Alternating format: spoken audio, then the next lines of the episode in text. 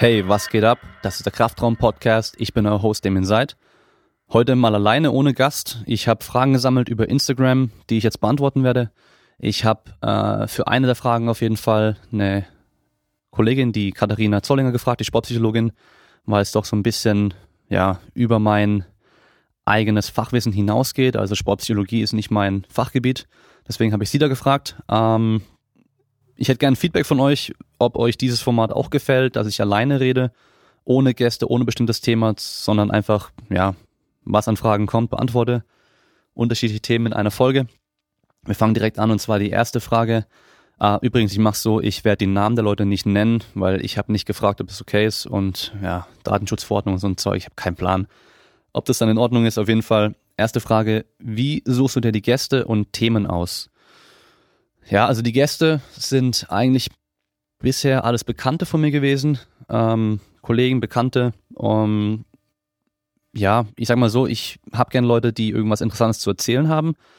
Sag mal aus sportlicher Sicht einfach die Erfahrungen, die sie schon gemacht haben, oder ähm, ja, Leute, die halt in ihrem Fachgebiet gut sind und Plan haben und da was Interessantes erzählen können. Oftmals auch, ja, weil ich einfach Bock drauf habe, darüber was zu hören. Ähm, und die Themen, ja, die sind eigentlich immer abhängig vom Gast. Also zum Beispiel die Folge mit Jonas Ries, äh, wo es um In-Season-Training und Hamstring-Verletzungen und so ging. Da war es so, er hat selber gerade an einem Artikel gearbeitet für Hamstring-Verletzungen und dann war es irgendwie klar, dass wir darüber sprechen werden. Ist äh, aktuell so ein Thema gewesen, was interessant war. Also auch in den äh, sozialen Medien gab es recht viel darüber, gerade so ein kleiner Boom, würde ich mal nennen.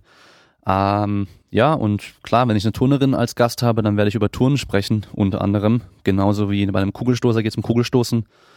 Ähm, ja, sonst, wie gesagt, das ist die erste Folge, die ich alleine mache. Ähm, ich habe eigentlich bisher keine Lust, dass ich mir irgendein Thema rauspicke und darüber eine Folge aufnehme, sondern eher, wenn ich dann eine Folge machen möchte über ein bestimmtes Thema, schaue ich, hey, welcher Gast könnte dazu gut passen oder hat da voll Ahnung darüber oder ist in dieser Sportart tätig oder coacht Leute, die damit Probleme haben und so weiter. Nächste Frage, wessen Tattoo im Hintergrund ist denn das? Ja, ich habe das Cover von vom Kraftraum Podcast habe ich bei der Frage auf Instagram hinten drin gehabt. Ja, die Frage kam natürlich von der Person, der das Tattoo gehört, und zwar Gregor Traber, der 110 Meter Hürdensprinter, der jetzt äh, diese Woche Freitag bei der EM starten wird. Also erstmal viel Erfolg, Gregor, und für alle anderen. Er wird demnächst dann auch Gast sein beim Kraftraum-Podcast. Also werden wir wahrscheinlich über die EM sprechen, über sein Training, über seinen Wechsel von Stuttgart nach Leipzig und äh, was uns sonst noch in, in den Sinn kommt. Nächste Frage. Wie sieht für dich ein Warm-up im Studio oder Feld aus? Wie würdest du es mit einer größeren Gruppe gestalten? Die Person, die mir die Frage gestellt hat, habe ich äh, ein bisschen gestalkt auf Instagram macht viel Outdoor-Training mit äh, kleineren Gruppen. Also kein 1 zu 1 Personal Training oder vielleicht auch, aber hauptsächlich mit ein paar Leuten auf einmal, irgendwie vier bis sechs Leute oder danach sah es ungefähr aus. Generell, Warm-up ist immer sehr unterschiedlich oder kann sehr unterschiedlich sein. Es kommt drauf an, was möchten wir im Training trainieren, welche Belastungen kommen auf uns zu und dementsprechend müssen wir uns vorbereiten. Also dieses Klassische, was im Fitnessstudio oftmals noch gemacht wird äh, oder auch bei Sportmannschaften, die halt nicht so ambitioniert trainieren und einfach irgendwas machen, ist halt, ja, ähm, geh mal fünf Minuten laufen oder geh aufs Fahrrad, aufs Laufband, auf einen Crosstrainer und danach geht's los. Mm, ja, das ist einfach nicht optimal. Wir bereiten den Körper dann nicht optimal darauf vor, auf das, was kommt, je nachdem, was kommt. Ähm, der deutsche Begriff und auch der englische Begriff, dieses Aufwärmen und Warm-up, da denken die meisten nur an, ja, mir muss halt warm werden. Ich habe dann auch oftmals schon Leute gehabt, die gesagt haben, hey, ähm, ich bin gerade mit dem Fahrrad hergefahren und es ist voll heiß, ich bin schon warm, wir können gleich loslegen. Dann sage ich, nee, nicht wirklich, weil du hast Probleme, in eine tiefe Kniebeuge zu kommen. Wir wollen jetzt tief Kniebeugen. Das heißt, wir müssen dich dann noch vorbereiten, dass du danach sicher und effektiv trainieren kannst.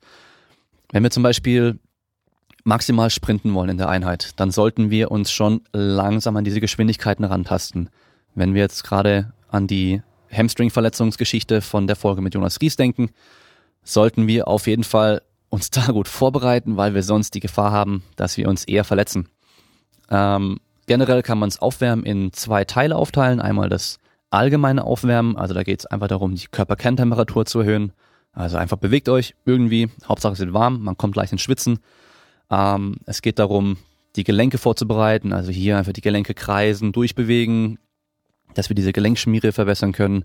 Dann geht's um äh, ja das zentrale Nervensystem auch. Das heißt, wir wollen die Nervenleitgeschwindigkeit zum Beispiel erhöhen. Wir wollen ähm, im Optimalfall uns so vorbereiten, dass wir mit wenig Ermüdung in das Training starten können, aber trotzdem den Körper optimal darauf vorbereitet haben. Also ich sag mal so, wenn ich zum Beispiel jetzt eine Athletikeinheit mache, wo wir ähm, die Beine trainieren oder sagen wir mal den ganzen Körper einfach trainieren, wo wir mal schweres Krafttraining machen, dann können wir schon irgendwie fünf Minuten auf dem Fahrrad rumhocken. Aber selbst das mache ich eigentlich ungern, sondern wir fangen direkt an mit irgendwelchen Ausfallschritten kombiniert mit Armbewegungen zum Beispiel, Ausfallschritt nach vorne, beide Arme gestreckt nach oben ziehen, so weit wie es geht. Ich glaube, im Yoga gibt es eine Position, die sieht ähnlich aus. Ähm, davon einfach irgendwie 10, 15 Meter zum Beispiel. Dann machen wir seitliche Ausfallschritte im Wechsel. Dann machen wir wieder Ausfallschritte nach vorne. Wenn ich mit dem rechten Bein nach vorne gehe, ziehe ich meinen rechten Arm gestreckt nach hinten, also ich rotiere rechts rum. Ähm, mache zum Beispiel irgendwelche leichten Liegestütze, solche Geschichten. Dann bewege ich mich durch, ich werde warm, ich komme ins Schwitzen, aber ich gehe auch schon in die Position rein, die ich später in der Sportart oder im Training auch brauche. Und dann kommt das spezifische Aufwärmen. Das kommt dann ganz drauf an, was ich mache. Wenn ich dann sprinten möchte, dann fange ich an mit Laufschule zum Beispiel. Mach meinen mein Lauf-ABC, mein Sprung-ABC, fange dann an mit leichten Steigerungsläufen, Beschleunigungsläufen, mach ähm, zum Beispiel Antritte und dann geht's halt los, je nachdem, was ich danach mache. Sonst, wenn ich zum Beispiel Kniebeugen möchte und ich möchte an dem Tag mit 150 Kilo trainieren, dann sollte ich nicht gleich mit der leeren Stange einmal machen, dann gleich auf 150 hochgehen, sondern ich nehme die leere Stange, mache ein paar Wiederholungen, gehe, mache zwei Scheiben drauf, 60 Kilo, mache ein paar Wiederholungen, gehe vielleicht auf 80 oder 100, mache ein paar Wiederholungen, dann 120, 140, 150, vielleicht jeweils nur noch eine Wiederholung, da wir den Körper gut vorbereiten können. Man spürt das Gewicht, man spürt Stück für Stück, wie schwerer wird. Der Körper kann sich darauf einstellen, aber wir werden nicht müde, weil wir jetzt nicht 10 Wiederholungen machen mit 80, 10 Wiederholungen mit 100, 8 Wiederholungen mit 120, 8 mit 130, 8 mit 140, 5 mit 150 und dann mache ich meine 5 mit 160. Da bin ich schon am Arsch. Das war schon ein ganz komplettes Training dann. Sondern ich tu Schritt für Schritt die Wiederholungszahlen reduzieren und das Gewicht dabei Schritt für Schritt steigern. Ich mache lieber mehr Sätze zum Aufwärmen mit weniger Wiederholungen und längeren Pausen dazwischen als dass ich halt nur zwei, drei Sätze mache mit vielen Wiederholungen und auch noch wenig Pause dazwischen, weil ich danach einfach schon fertig bin. Also es kommt immer ganz drauf an, was man erreichen möchte. Ähm, generell so dieses allgemeine Aufwärmen am Anfang. Man nennt die Sachen ja meist noch Movement Preps, wenn man jetzt vom, von diesem Functional Training Begriff da spricht. Movement Preparation. Die mache ich mit einzelnen Sportlern oder, oder Kunden, aber auch mit Mannschaften. Also das ist das Optimale. Man kann einfach die ganzen Leute da durchjagen, sag ich mal. Natürlich kann man dann hier und da, wenn einer spezielle Probleme hat, dann noch ein bisschen mehr drauf eingehen. Oder man weiß dann mit der Zeit, hey, wenn wir das machen, dann machst du lieber das stattdessen. Passt hier ein bisschen auf. Und ähm, ja, da muss man sich einmal so ein kleines System ähm, erstellen auf Dauer, sag ich mal. Ich habe da schon so meine mein Standardprogramm, was ich eigentlich auch mit Neukunden zum Beispiel immer anfangs mache, weil ich da schon ganz schnell sehen kann, okay, wo hapert es an der Beweglichkeit, wo hapert es an der Stabilität, teilweise schon an der Kraft. Manche Leute, wir machen das Aufwärmen, da sind recht viele Ausfallschritte dabei ohne Zusatzgewicht, aber man merkt schon, hey, die Beine, die sind echt schwach. Also die kommen da schon so, ja, ganz schön schwitzen und leicht an ihre Grenzen. Dann nächste Frage. Ist exzentrisches Training bei Sehnenansatzreizung sinnvoll? Wenn ja, wie periodisieren und welcher Wiederholungsbereich? Also, ähm, wer es nicht weiß, exzentrisches Training heißt, wenn wir zum Beispiel einen Bizeps Curl machen, das Hochziehen von dem Gewicht ist konzentrisch die Phase, dann oben halten ist die isometrische Phase und dann ist wieder Ablassen der Handel ist die exzentrische Phase. Also hier geht es darum, wenn ich ein Gewicht, was meistens größer ist als das Gewicht, was ich einmal hochziehen kann, ablasse, ob das gut ist für eine Sehnenansatzreizung. Prinzipiell bei Sehnenansatzreizung, so was mir direkt in den Sinn kommt, ist Golfer-Ellenbogen, Tennis-Ellenbogen, also am Ellenbogen entweder die Strecker oder die Beuger Sehnenansätze, dass die sich entzünden. Ähm, da ist schon immer noch so, dass wir sagen, exzentrisches Training auf jeden Fall sehr gut, hilft. Ähm, periodisieren muss man es eigentlich nicht, weil man macht es ja in der Regel nur, wenn man dann ein Problem hat. Das heißt, wenn du jetzt eine Sehnenansatzreizung hast, dann machst du es. Wenn du sie nicht mehr hast, dann brauchst du wahrscheinlich nicht mehr machen. ich würde immer versuchen zu schauen, rauszufinden, was ist die Ursache dafür, dass ich da ein Problem bekomme. Also zum Beispiel, wenn ich Tennisspieler bin und da einen Tennisellenbogen Ellenbogen habe, liegt es zum Beispiel an dem Schlägergewicht, liegt es an meiner Technik. Da ist natürlich der Tennistrainer dann zuständig dafür. Ähm, liegt es an meiner Regeneration. Jetzt klingelt es, jetzt muss ich mal schauen, wer da ist. Da kam der Postbote mal wieder im optimalen Moment. Ähm, ich mache direkt weiter. Liegt es an der Regeneration? Weil sowas entsteht in der Regel dadurch, dass wir zu viel Belastung haben, mit der wir nicht umgehen können. Also für unsere Belastbarkeit zu viel Belastung. Das kann, wie gesagt, an der Technik auch liegen oder am zu hohen Schlägergewicht oder einfach an zu viel Training, was wir zu schnell ähm, hochgefahren haben vom Trainingsumfang her. Also da in beide Richtungen immer ein bisschen schauen, an was kann es denn liegen.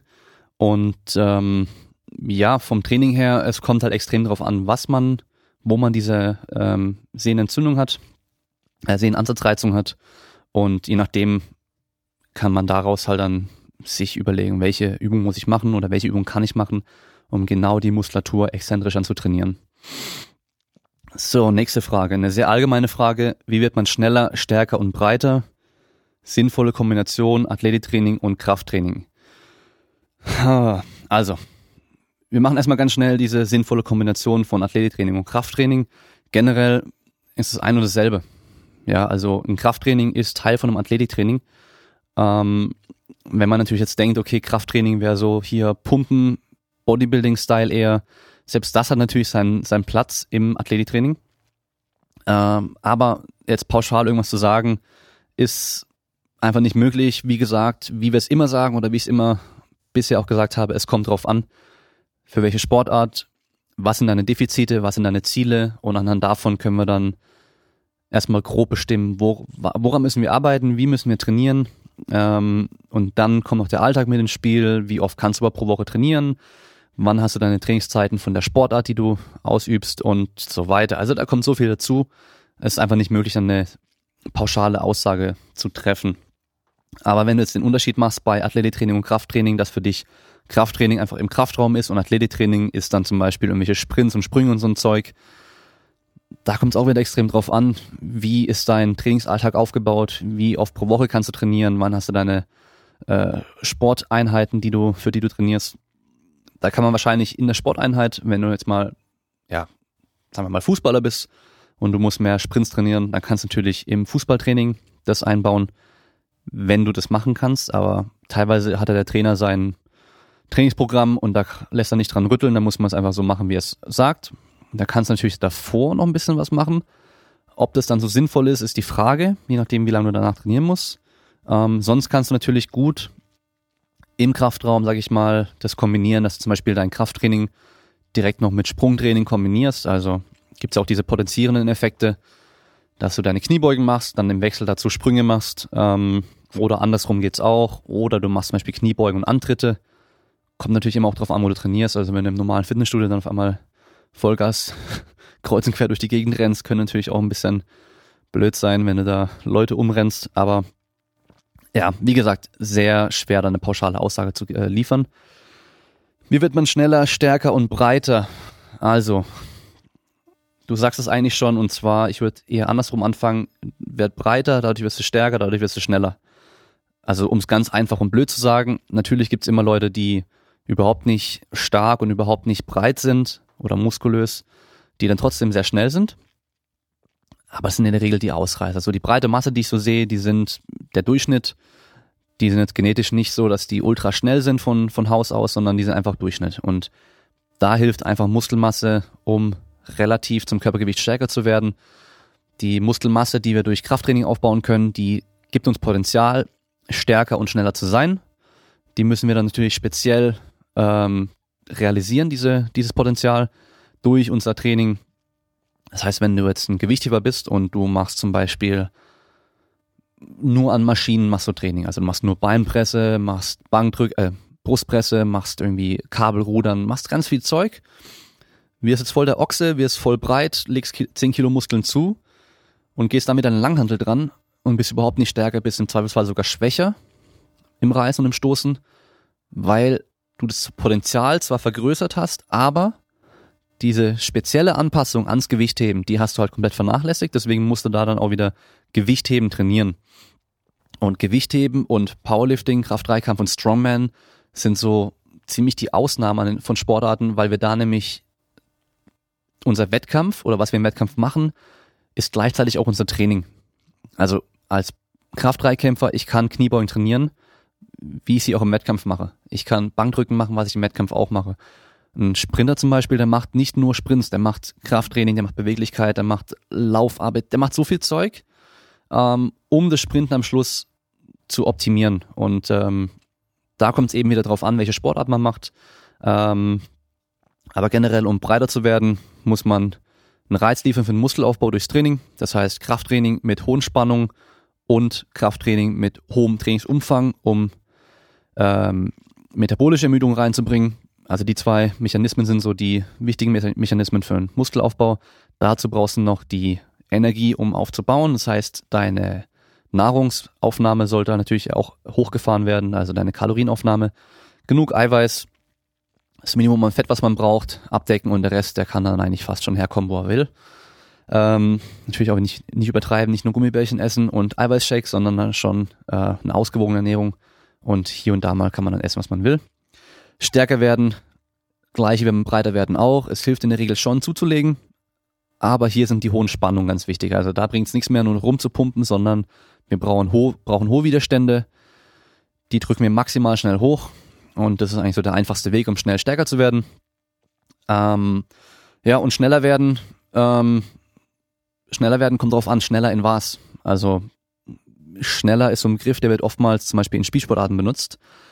Aber nur der, nur weil einer schneller sprintet, heißt es nicht, dass er schneller auf dem Spielfeld agiert, weil da geht es immer noch um Informationsaufnahme, Verarbeitung der Informationen und en Entscheidungen zu treffen und dann erst eine Bewegung auszuführen. Also diese Handlungs- oder Aktionsschnelligkeit, die kannst du durch das Training deiner Sportart verbessern, deiner Technik, deiner Taktik, ähm, deiner Wahrnehmung vielleicht auch und deiner Informationsverarbeitung Inwieweit man da viel machen kann, weiß ich nicht genau. Ist bestimmt nicht so viel, wenn überhaupt. Ähm, und dann erst kommt der eigentliche Richtungswechsel zum Beispiel oder das eigene, eigentliche Antritt. Also von daher muss man ein bisschen definieren, was heißt hier schneller. Wenn es ums reine Sprinten geht, dann ähm, mach Krafttraining, dass du stärker wirst und sprinte, dass du besser sprinten kannst und damit kommt man schon ziemlich weit und ich denke mal, außerhalb von, vom Sprinten, vom Sprinter an sich in der Leichtathletik reicht es auch. Also ich brauche nicht mit einem Mannschaftssportler oder mit einer ganzen Mannschaft, die eine grottenschlechte Lauftechnik haben, die null Kraft haben und sonstiges haben, irgendwelche speziellen Laufdrills machen, die die besten Sprinter und Hochspringer, sonstige Leute machen, nur weil die's machen und die super schnell sind, super, super hoch springen können, wenn den anderen das komplette Grundgerüst erstmal fehlt. Also die komplette Grundlage, die Kraft, die Technik, also diese Bewegungsökonomie ist ja auch ganz wichtig, dass wir uns gut bewegen, ohne viel Energie zu verschwenden dabei. Ähm, die richtigen Muskeln zum richtigen Zeitpunkt aktivieren und so weiter. Also ja, ich, ich könnte bei jeder Frage eigentlich antworten, es kommt drauf an. So, jetzt haben wir noch eine lange Frage, da musste ich auch nochmal nachfragen, was genau er denn meint. Ähm, weil ich habe die Katharina Zollinger gebeten, also die Sportpsychologin, die auch schon in Folge 3 war, glaube ich, zu Gast war, ähm, mal zu sagen, was sie denkt dazu. Und sie hat die Frage erstmal komplett anders aufgenommen als ich. Ähm, dann hat er sie nochmal ein bisschen klarer definiert. Ähm, und ich werde erstmal sagen, was ihre Antwort war, also in meinen eigenen Worten. Ich habe mir Stichpunkte gemacht, wir haben telefoniert und ähm, dann noch meinen eigenen Senf dazugeben. Aber jetzt erstmal die Frage. Die ist recht lange, also gut aufpassen. Wie bleibt man auf Kurs, wenn die soziale Umgebung in Form von Bekannten und teilweise auch Freunden sich ständig negativ zu seinen Zielen äußert? Daraus resultieren dann das wohl größere Anliegen. Inwieweit ist eine temporäre soziale Isolation hilfreich? Ich würde behaupten, dass ich schon ein relativ dickes Fell habe, nur kann, glaube ich, wirklich niemand behaupten, dass ständig repetitive, negative bzw. provokative Äußerungen durch Dritte an einem spurlos vorübergehen. Irgendwo affektiert es uns dann doch Deshalb würde mich interessieren, ob es vielleicht spezielle Coping-Strategien gibt, sich davon freier zu machen. So, die Katharina war immer noch so ein bisschen ähm, unschlüssig, um was es sich denn genau handelt. Ich denke, es geht darum, das ist jetzt ein Mensch, der hat seine Leute, seine Freunde, seine Familie um sich rum, ähm, die vielleicht alle mit Sport nichts groß am Hut haben oder mit Fitness, mit diesem Fitness-Lifestyle auch, ähm, der jetzt aber sich das Ziel gesetzt hat, hey, ich möchte irgendwie ein bisschen Körperfett abnehmen, ich möchte mehr Muskeln aufbauen, ich möchte mich besser ernähren, ich will besser aussehen, stärker werden und so weiter. So fangen die meisten von uns an, würde ich mal behaupten. Und ähm, er hat jetzt das Problem, dass seine Freunde und Bekannte, vielleicht auch Arbeitskollegen oder vielleicht sogar die Eltern sich immer wieder blöd äußern. Also ich kann mir gut vorstellen, zum Beispiel beim Essen, ja, dann ist man unterwegs, dann gehen alle was essen und äh, die Leute hauen sich halt sonst irgendwas rein und er bestellt sich dann vielleicht einen Salat mit Putenstreifen oder sonst irgendwas und die sagen dann wieder, ah, hier, äh, der möchte gern Bodybuilder oder, oder sonst irgendwas. Äh, oder, ja, hey, was isst denn du da für ein Scheiß? Iss mal was Gescheites und äh, das kann doch auch nicht gesund sein und äh, oh, du, du machst viel zu viel. Das sind ja Sachen, die hört man immer wieder mal von Leuten, die halt eigentlich keine Ahnung haben oder auch nicht haben wollen. Also jetzt muss ich kurz mal rüber zu meinen Notizen gehen. So, also die Katharina hat gemeint, sie kann so zwischen den Zeilen so ein bisschen lesen, ähm, dass er, weil er sagt, ähm, dass er schon so ein dickes Fell hat, dass er glaubt, er müsse seine innere Haltung ändern oder dass man die auch ändern sollte oder könnte. Ähm, und da sagt sie, ist es ganz, ganz wichtig, dran zu denken, dass der Mensch ein soziales Wesen ist. Also der Mensch braucht soziale Kontakte, der braucht gute Beziehungen. Ähm, da kenne ich noch, weiß ich noch von Untersuchungen, habe ich mal gelesen gehabt, ähm, wo sie Säuglinge in einen schwarzen Raum gesperrt haben und die halt nur gefüttert und gewechselt haben, aber sonst überhaupt keinerlei Zuneigung gegeben haben. Also nicht in den Arm genommen, äh, rumgetragen, sonst irgendwas und die sind immer recht schnell gestorben, weil denen halt diese soziale Affektion fehlt. Und die ist halt ganz, ganz wichtig bei uns Menschen, bei jedem von uns. Ähm, manche brauchen es mehr, manche brauchen es natürlich weniger. Und sie sagt auch, es ist total normal, dass zu viel negatives Feedback auf Dauer immer verletzt. Es wird einen immer verletzen irgendwie, also zu viel. Äh, mit ein bisschen kann man natürlich immer umgehen. Es kommt drauf an, jeder ist ein bisschen härter oder weniger hart im Nehmen. Und ähm, eine Möglichkeit wäre, zu versuchen, sich ein positiveres Umfeld zu schaffen oder einfach sein Umfeld mit positiveren Einflüssen zu ergänzen. Ja, dann hat sie noch gemeint, weil sie, hat sie mich gefragt, ist es dann äh, Junge oder Mädel oder Mann oder Frau? Habe ich gemeint, äh, Mann, also rein vom Namen her, ich habe kein Bild gesehen. Hat sie gemeint, okay, weil das ist jetzt so ein Punkt, der bei den Männern oftmals ein bisschen ja so untergeht, dass man das irgendwie ungern macht oder gar nicht macht. Und zwar sagt sie einfach darüber reden. Entweder im Moment direkt, wenn jetzt dein Kumpel zum Beispiel da sagt, äh, irgendwie sich über dich lustig macht oder irgendwas Blödes redet oder sonst irgendwas, dann einfach ansprechen, hey, das, was du da sagst, verletzt mich. Und sie sagt halt, dass die Wahrscheinlichkeit, dass die Person danach dann weitermacht damit, deutlich geringer ist.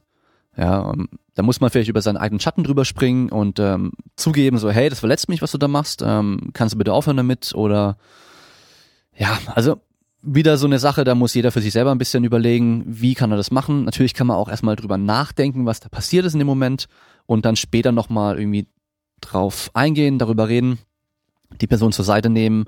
Ähm, teilweise ist es ja auch nur so in, in, in einer Gruppensituation. Man hat irgendwie Freunde oder Kumpel, sonst irgendwas, eine Person, wenn man eins zu eins mit der ist, total cool, total lässig drauf, total entspannt. Und sobald dann eine Gruppe von Leuten da ist und die Person mit dabei ist, ist die Person ganz anders zu einem und zieht vielleicht Sachen ins Lächerliche, worüber sie sonst eigentlich nie gar nicht, also groß spricht oder sonst äh, beachtet. Ähm, dann vielleicht die Person außerhalb von dieser großen Gruppe zur Seite nehmen und sagen, hey, ich finde es überhaupt nicht okay. Und wenn es dann wieder vorkommt, einmal vor der ganzen Gruppe bloßstellen. Ich kann mich an meine Schulzeit erinnern, wenn da jemand irgendwie immer wieder geärgert oder gehänselt wurde und die Person dann mal vor der ganzen Klasse, am besten noch im Unterricht, was gesagt hatte, dann waren auf einmal, alle so, oh, wow, wow, okay. Ähm, und die Person, die halt dann ähm, auf das, also die Person, die gehänselt hatte oder, oder geärgert hatte, die war dann schon noch immer ziemlich ruhig und hat es dann in der Regel auch gelassen. Dann zu dieser, diesem Vorschlag mit der sozialen Isolation da sagt sie, ist ein bisschen abhängig vom Zeitraum. Also ich meine, je nachdem, was man für ein Ziel hat, kann es natürlich schon sinnvoll sein, wenn es nicht allzu lange ist. Ähm, und man soll es einfach ein bisschen differenzierter betrachten. Wenn es zum Beispiel Personen sind, die das immer machen, die einem nicht so wichtig sind, dann kann man da auf Distanz gehen. Ja? Ähm, wenn es Personen sind, wo man sagt, die möchte man eigentlich in seinem Umfeld immer noch haben, dann vielleicht einfach diesen Themen, um es die da geht, gar nicht mehr so viel Raum geben. Wenn man anfängt darüber zu sprechen, einfach das Thema wechseln einfach das Thema wechseln und dann kommt es vielleicht gar nicht mehr auf. Es kommt gar nicht mehr dazu. Ähm, natürlich, wenn es jetzt zum Beispiel, wenn es ums Essen geht. Ich möchte abnehmen, vielleicht sind alle Leute irgendwie in deiner Gruppe übergewichtig.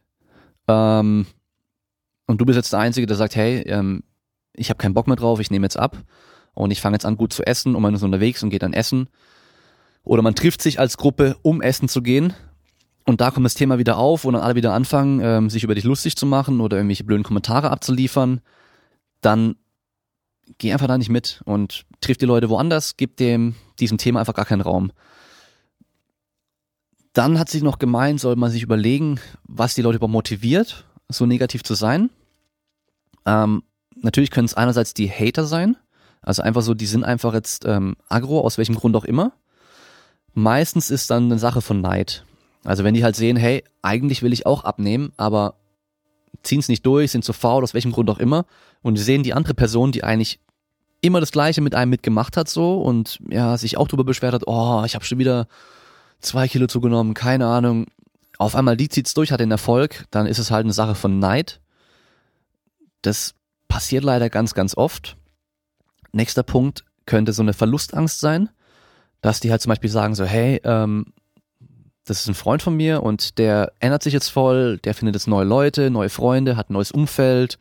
Im Fitnessstudio zum Beispiel trifft er Leute, mit denen er sich gut versteht und ähm, hat einfach diese Angst, dass man die Person dann so ein bisschen verliert, weil sie halt ja nicht mehr mit einem irgendwie zum Mac essen gehen will, ähm, sondern lieber halt trainieren gehen möchte, sonstige Geschichten. Und das andere wäre noch Sorge. Ähm, das sind wahrscheinlich dann eher so die Eltern oder vor allem die Großeltern. Das hört man dann ganz oft. Dann sagt die Omi, wenn man abnehmen möchte, oh, isst doch was, Kind, äh, du, du isst so wenig, das ist so nicht gesund und bla. Und eigentlich meinen sie es ja nur gut, aber machen im Endeffekt genau das Gegenteil. Das hat der Alex Handel in der Folge ja auch erzählt, ähm, dass die Oma zwar gesagt hat, hey, ähm, Junge, du bist so dick, iss mal weniger. Und dann, wenn er bei ihr war zum Essen, hat sie gesagt, ja, komm, iss was. Und den Teller voll gemacht. Also das ist so gut gemeint, aber leider dann doch irgendwie falsch rübergebracht. Mir fällt dazu direkt der, dieser, dieser englische Spruch Misery loves company ein. Und zwar, man hat es ja ganz oft. Das sind die Leute, die dann so ein bisschen Depri sind, die hängen da mit Leuten rum, die auch ein bisschen Depri sind und dann sagt jeder irgendwie so, oh, mir geht's so schlecht und äh, ich bin so arm dran. Der andere sagt dann natürlich so, ja, stimmt, das ist alles nicht deine Schuld, dein, dein, dein blöder Chef und deine blöden Kollegen und sonst irgendwas und da holt man sich diese Bestätigung und zusammen ist man dann so in diesem, in dieser, ja, in so, in so einer Down-Phase irgendwie und bestätigt sich nur gegenseitig und sagt so, oh, wir sind so arm dran und so.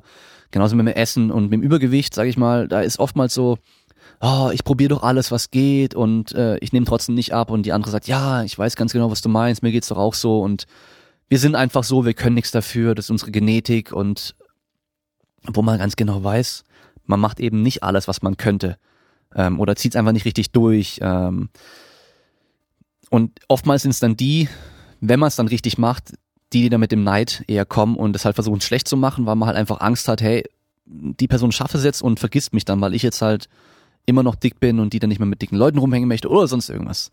Ähm, was mir direkt noch einfällt dazu, ist dieses ähm, positive soziale Umfeld schaffen. Also wenn es gerade um Training geht, dann versuch gar nicht erst deine Freunde oder Bekannte, die halt gar keinen Bock auf Training haben, wo du eigentlich dich voll gut mit denen verstehst, äh, versuch nicht die zu überreden, dass die mit dir ins Training kommen, weil wenn die keinen Bock haben, machen sie es nicht. Du kannst natürlich mal probieren, hey, wenn du mitkommen willst, komm mit. Aber nicht sagen, hey, komm mit, wir gehen jetzt trainieren, komm, komm, komm, du musst es auch machen, ist voll geil, macht voll Spaß, ist voll gesund, bla bla. Sondern gebt denen die Möglichkeit, wenn ihr mitkommen wollt könnt ihr jederzeit mitkommen. Aber was du ja auch machen kannst, einfach, wenn du jeden Tag ins Fitness oder wenn du dreimal die Woche ins Fitnessstudio gehst, zu den regelmäßigen Zeiten, immer montags um 18 Uhr, dann ist auch immer montags um 18 Uhr der andere Typ da. Und das andere Mädel ist da. Und dann sieht man sich und dann einfach mal grüßen. Hey. Und dann einfach mal zwischendurch fragen, hey, wie läuft's Training? Was weiß ich. Irgendwie einfach, einfach mal Gespräch führen und dann lernt man ganz schnell Leute kennen. Also, das ist eine Möglichkeit, dass du dir da ein eigenes, so eine eigene Blase schaffst, ähm, von Leuten, die genau das Gleiche erreichen möchten wie du, die gleichen Ziele haben und, und das genauso durchziehen wie du und da kann man sich gegenseitig motivieren, auch wenn man sonst irgendwie nichts miteinander zu tun hat und auch nichts gemeinsam hat.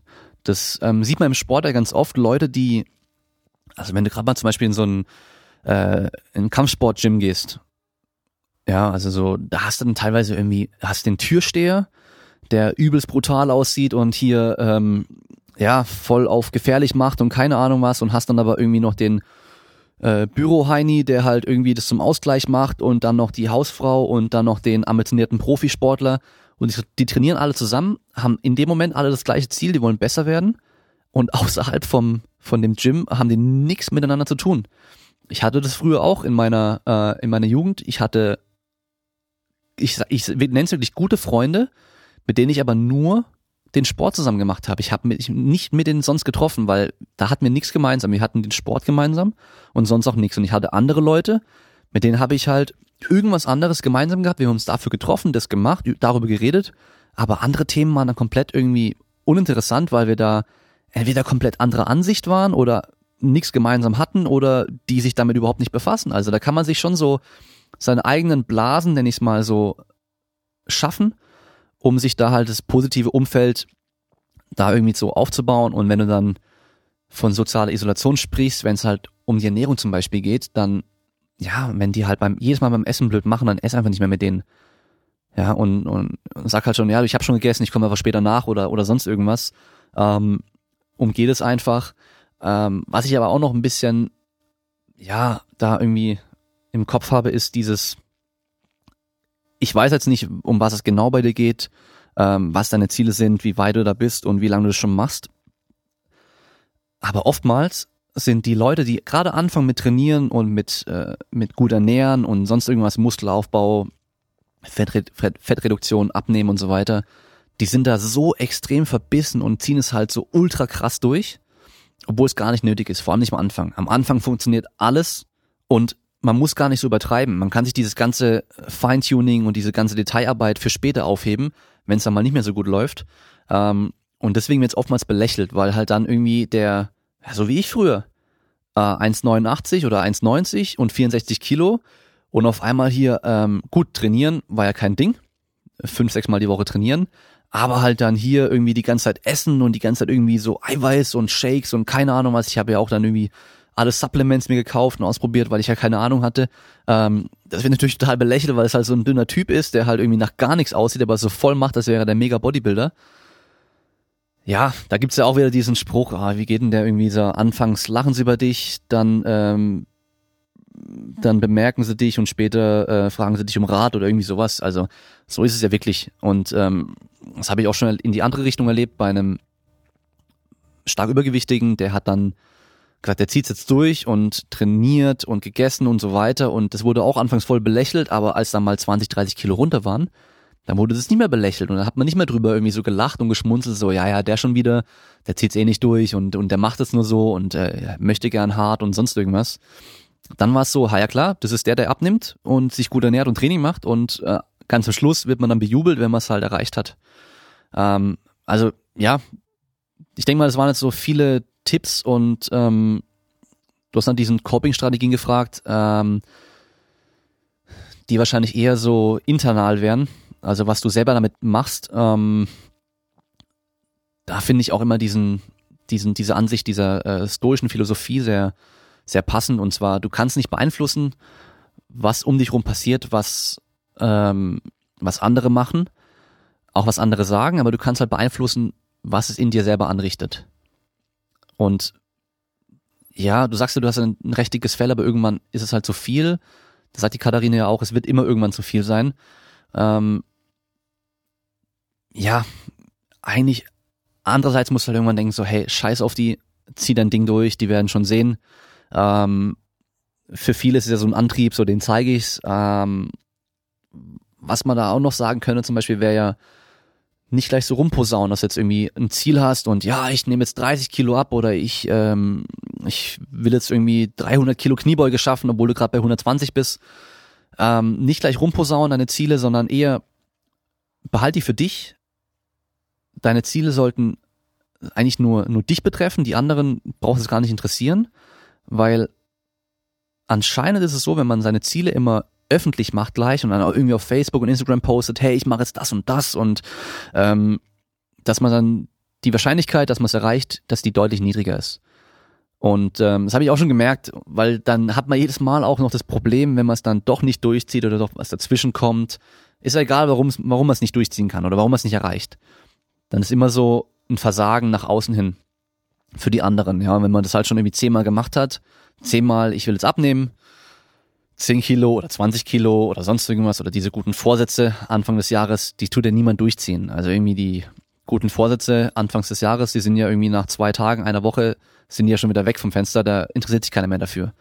Also das ist, deswegen mache ich mir auch nie welche. Wenn mich jemand fragt, hey, was ist dein Vorsatz, dein guter Vorsatz für dieses Jahr? Ich sage, ich habe keinen. Ich habe meine Ziele für mich und an denen arbeite ich eigentlich immer und nicht nur, weil es gerade Silvester war.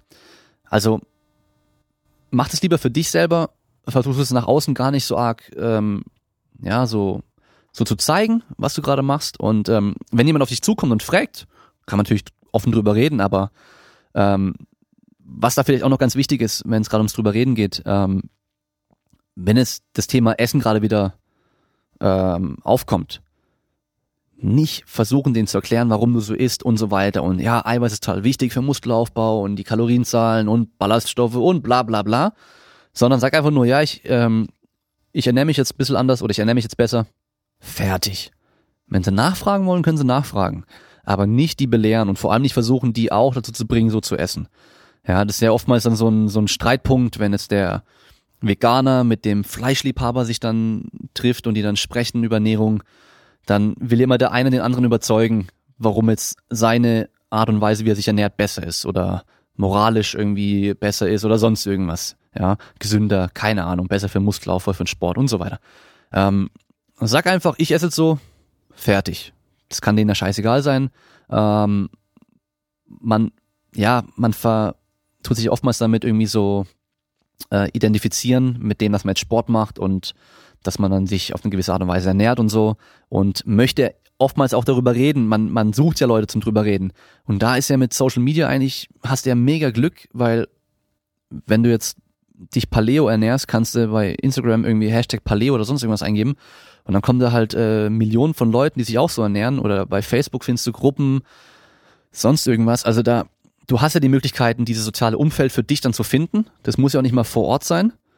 Ich habe das früher auch so gemacht. Ich habe in meiner Garage trainiert, alleine. Meine, meine Kumpels oder meine Freunde haben da nicht mit mir trainiert, sondern ich habe alleine trainiert. Und was ich gemacht habe, was ich gemacht hatte, war, dass ich mich gefilmt habe dabei, damit ich schauen kann, wie ist meine Ausführung.